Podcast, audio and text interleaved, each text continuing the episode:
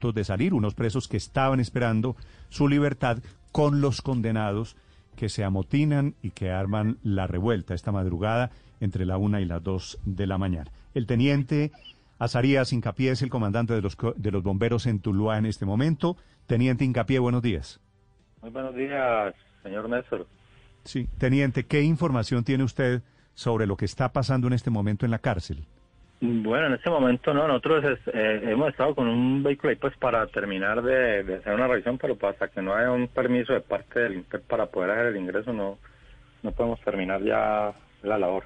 Pero ya, ya las llamas están controladas, teniente, ¿no? Sí, señor, no, eh, nosotros recibimos una, una llamada alrededor de la 1 y 25 de la mañana, eh, donde nos informan de alteración al interior del centro penitenciario aquí de nuestra ciudad, y que se ha generado un incendio que para la atención nosotros nos desplazamos al sitio y ya a la espera de que ellos nos generen una, una, zona de seguridad. ¿Qué fue, lo que, qué fue lo que quemaron esta mañana los presos? Mm, no, lo que pasa es que pues, hay una serie de material combustible dentro de colchonetas, eh, implementos que tienen ahí a ropa y eso eh, de alguna manera genera genera una cantidad de de gases contaminantes ahí entre humos que pues genera una asfixia casi que instantánea para la gente que está ahí cuando ya se sale de control una situación de estas. Es decir, los presos que murieron, 49 o 50, ¿murieron asfixiados? No podría decirle yo con certeza si es eso, ¿no? Hasta hasta lo que aparentemente tenemos nosotros respaldados de eso, porque lo que lo que se hace también con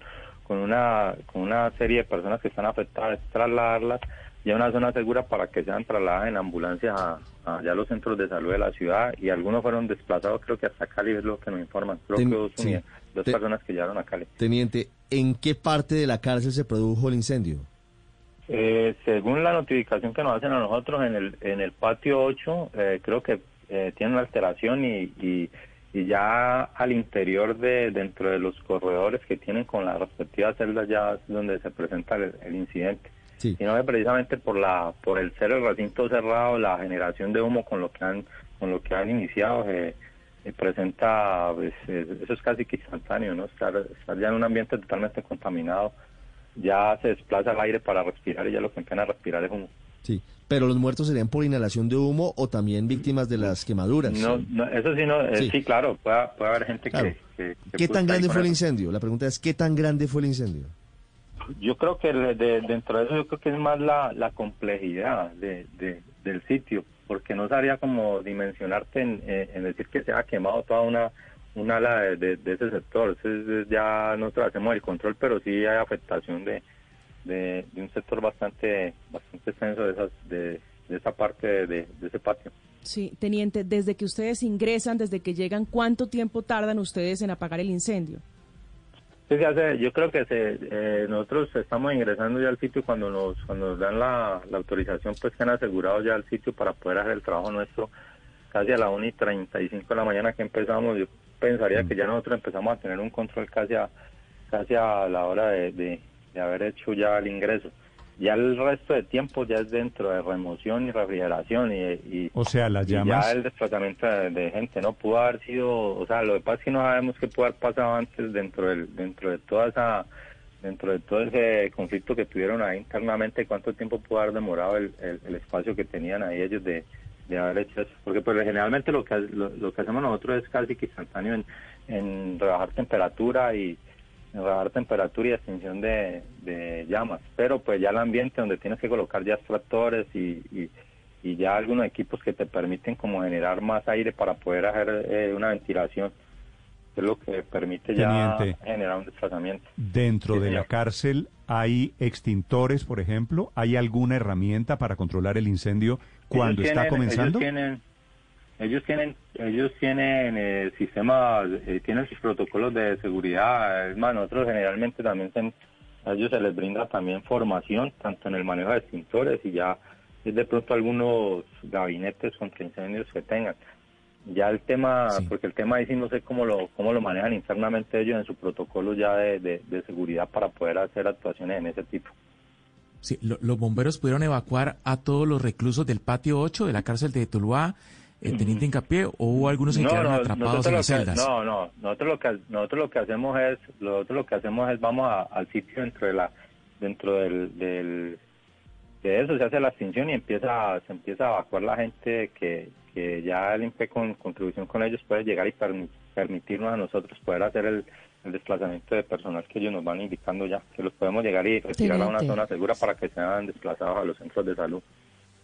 ¿Cuántos extintores había en ese patio número 8 que tenía además cerca de sabría, No sabría decirte porque el, el ambiente se vuelve se vuelve totalmente oscuro y nosotros eh, pues llegamos a hacer la labor, ¿no? Ya el, ya el tema de inspección se hace posterior a eso. Que no, pero, pero cuando ustedes llegaron, ¿alguien dentro de la cárcel había utilizado, había activado el sistema de emergencia? No, no, no, no sabría, no sabría, no sabría decirte esa, eh, eh, darte la información precisa, ¿no? Si es en lo que sea, porque pues ellos están en otro proceso de alteración. Entonces ya cuando, cuando la aseguran ya lo que hacemos nosotros es ingresar ya con con las operaciones y las maniobras nuestras. Sí, el fuego que ellos prendieron, las colchonetas, que es este material inflamable, ¿fue a propósito, teniente?